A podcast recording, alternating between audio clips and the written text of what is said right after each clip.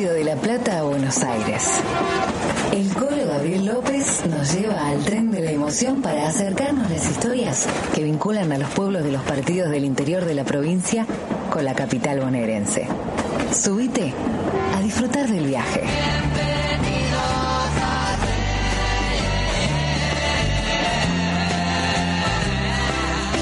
A veces no alcanza con una vida. Tenés que esperar al tren que viene atrás. Y tal vez ese que viene atrás sea tu hijo, es el que te sigue. El vagón humano tan parecido a vos, ejemplar único de una misma formación, la de la sangre. Y si en esa sangre está la pasión del fútbol, si en eso se ponen de acuerdo, es posible que el hijo te siga hasta cuando ya no estás más. Pancho Estela es un amigo, un periodista deportivo que me cruzó el camino. Ya no tiene más al viejo, del que me habla con mucho orgullo, que fue el que hasta se animó a ser dirigente de KDT cuando más el club necesitaba de una mano.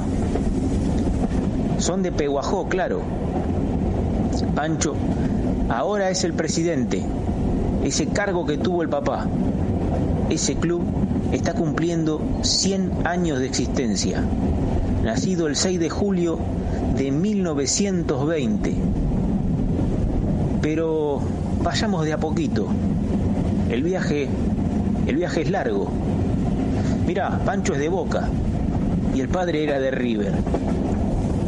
Y, y ni hablar que fue más de River cuando el viejo se fue a trabajar vendiendo maquinarias agrícolas al pueblo de al lado, Henderson, y cuando el Cani debutó en la primera con la banda roja.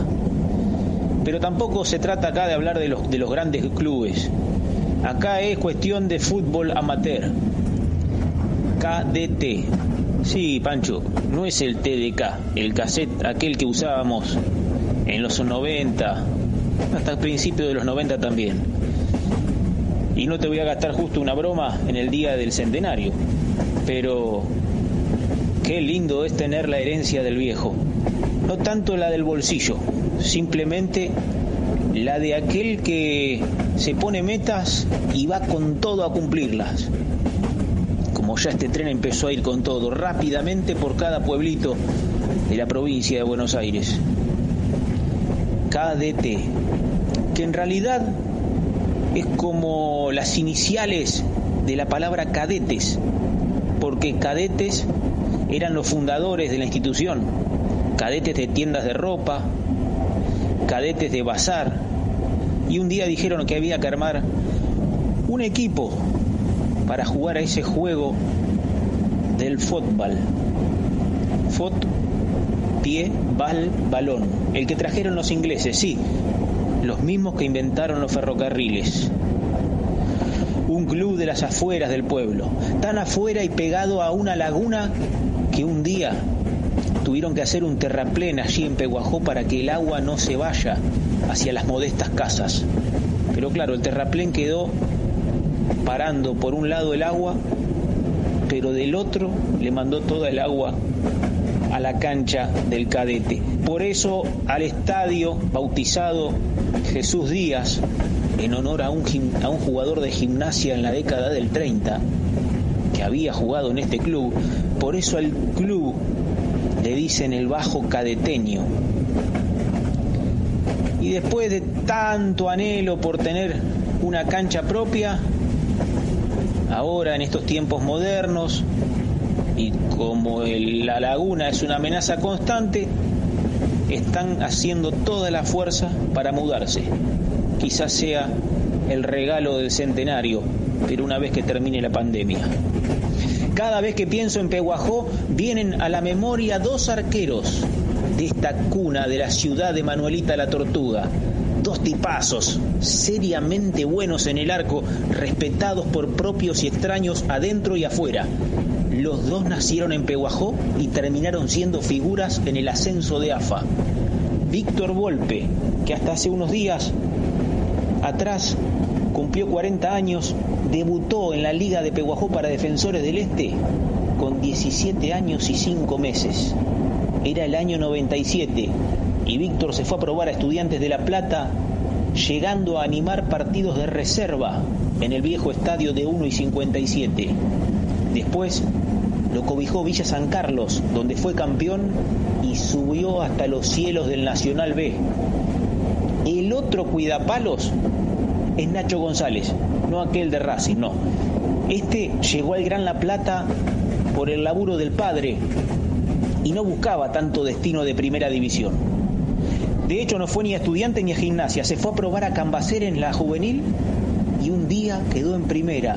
Debuté en primera en cadete el día que cumplí años, el 29 de abril de 1995, cuando tenía 15 años. Debuté en la primera de cadete.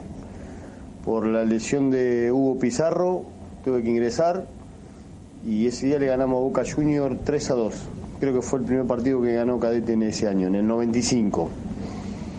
Y volví a, bueno, después jugué en el 96, después me vine a La Plata y volví a jugar en el 2017. Imagínate cuántos años pasaron. Y en el 2017, cuando volví a Cadete de la mano de, Pancho Estela, eh, lo coroné con un campeonato si habrás llamado a La Plata, querido colega Pancho Estela, pidiendo a ese arquero a que volviera como cuando tenía 15 abriles y al final te hizo caso, respondiendo a lo grande, ya de grande. Hoy Nacho González, que dejó los guantes para ir de ayudante de campo en Docsud y este último año en San Martín de Bursaco. Sueño, Panchito, a vos te digo, no era ser futbolista como tantos de estos nombrados, sino quería ser un Víctor Hugo Morales. Y en este tren de pasajeros que avanza y ya busca con destino la estación 11, vamos llegando a La Plata con más nombres, jugadores como Javier Menghini, Andrés Piris, Martín Troncoso, Sebastián Collado, el japonés Matías Sánchez, el Piru Nasser, Luciano Gentile. Además, Diego Calandria y los nombrados Víctor Volpe y Nacho González, que han hecho gloria aquí en La Plata jugando en clubes barriales y que en Peguajó terminaron de destaparse. Una liga con mucha pimienta, que en las finales no baja de 6.000 personas, que siempre tiene árbitros, hasta incluso internacionales, que le han pedido al colegio de AFA para esos partidos que proclamarán el campeón de la temporada. Una vez y hasta hace muy poco, Morel Rodríguez, el ex Boca y San Lorenzo, animó esta liga con los colores verdes del club maderense, porque hay de todos los pueblos. La ciudad cabecera de nuestro partido, Peguajó, tiene a Deportivo Estudiantes, Calavera, San Martín, Defensores Cadete y Boca Juniors, siendo también del partido de Peguajó el Club Atlético Maderense, el Club Progreso de Juan José Paso, dos equipos de la ciudad de Monescazón, que son Atlético Independiente, dos equipos de la ciudad de Henderson, Fútbol Club y Juventud Unida, al igual que eh, Deró, que tiene también dos equipos, que son los clásicos, que son Bancarios y Buldó, y después eh, vienen los equipos de Bolívar, primeramente ingresó Independiente y Empleados de Comercio, y después los hizo eh, Balompié, ingresando también a LEM en algún otro recorrido de este último tiempo. Y continuamos en este tren de nostalgia y de emoción, tren al que la gente añora y lucha por su regreso. Por ahora seguimos viendo el tren carguero por las vías del tren Sarmiento. Esa romántica espera de gente que llegaba de Buenos Aires nos evoca historias la de quienes esperaban subir por un laburo, la de quienes tenían la necesidad de salir en tren por la colimba para ir a ver a la novia, para ver un partido en otro pueblo o para ver a Boca y a River. Se paró aquel cien pies de fierro que va de estación en estación por tantísimos poblados, pero nunca se olvidó lo soñado el querido Pancho, el periodista hoy manda más del KDT, del club que se escribe con tres letras, la K, la D y la T, porque fue el sueño que tuvo su padre, Raúl Estela, fallecido cuando Panchito tenía 17 nomás, en 1994. Recuerda que en aquellos días, los días de duelo, le dijo a su hermana que cuando sea grande volvería a Peguajó y sería dirigente como el viejo y lo iba a sacar campeón.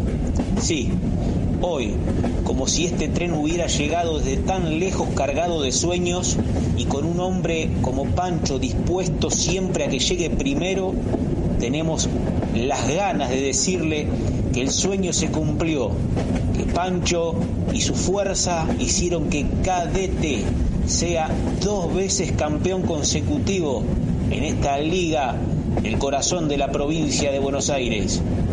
Pancho decidió dejar el micrófono en las radios de la capital bonaerense, dejó incluso las campañas del básquet con el famoso Montero y se decidió a saldar la cuenta, la del padre y también la del abuelo. Ambos ya no estaban, ambos habían sido corazón en la dirigencia de cadete. Cuando volvió entonces el muchacho en el 2010, los amigos enseguida le propusieron la presidencia.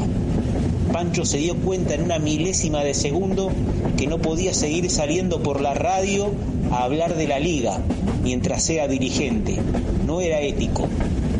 Y ahí fue entonces, sacando la pasión del periodismo, pero dejando la otra mitad del corazón por el fútbol. Ese fútbol que había también desvelado a su papá, que pasaba noches con la virome armando equipos, haciendo números para poder pagarle al refuerzo que venía exclusivamente, se transformó entonces de a poquito en el sueño nuevo de Pancho Estela. Y por esa forma que tenemos los argentinos de medir el tiempo entre Copa del Mundo y Copa del Mundo, en el periodo que va del 2010 al 2014, o sea, de Sudáfrica con Diego Maradona hasta Brasil con Alejandro Sabela, en esos cuatro años Cadete ganó dos títulos, algo que no se daba desde 1962 y 1963, las dos anteriores veces que también resultó ser bicampeón. Y no fue nada sencillo, fueron finales a cara de perro, muy difíciles, pero jugaron con una identidad de aquellos pioneros de hace 100 años, esos jóvenes que hacían mandados en las tiendas comerciales, los cadetes, que no eran de la clase más acomodada, la terrateniente. Dice el destino que el abuelo de Pancho se había enojado cuando le cambiaron una idea que tenía de que el equipo se llame Unidos de Cadetes y que por alguna cosa extraña le terminan poniendo el nombre raro con que se lo conoce ahora, como para diferenciarse con solo tres letras, KDT, el que salió a la cancha a comerse crudo al Deportivo Argentino en una transmisión que hizo Radio Urban, añadiendo el condimento de la ciencia, el streaming, porque al relato de la radio le pusieron siete cámaras y lo transmitieron por internet para todo el mundo desde Peguajó la gran posibilidad de que todos aquellos que no pudieron acercarse o los que no tienen la suerte de estar cerca de su peguajó querido o de esta región futbolera puedan ver tamaña demostración de afecto de las hinchadas. Están cadete y deportivo. Javi, se viene un partido bárbaro en un panorama de tu conocimiento futbolero y de la liga. ¿Qué nos deparan estos primeros 45 minutos? Habrá que ver, habrá que aguardar. Los primeros 90 minutos dijeron que no se sacaron ventaja, que se estudiaron, que se pensaron, que se analizaron, que no se dieron metro para ir en el arco de enfrente. Para ser campeón siempre se empieza por el arco. Cuanto más alto y fuerte sea el arquero, muchísimo mejor. Dijimos en todo este viaje que Peguajó es una capital de notables goleros. Allá fueron a jugar desde Volpe, Nacho González, el Lucho Gentile y un Diego Galandria que en todos los clubes terminó siendo finalista o semifinalista. En las canchas del suburbio de La Plata, una vez Diego metió dos goles, uno de ellos de cabeza y otro de penal, en una sola jornada. Para él jugar al fútbol es una cuestión de vida.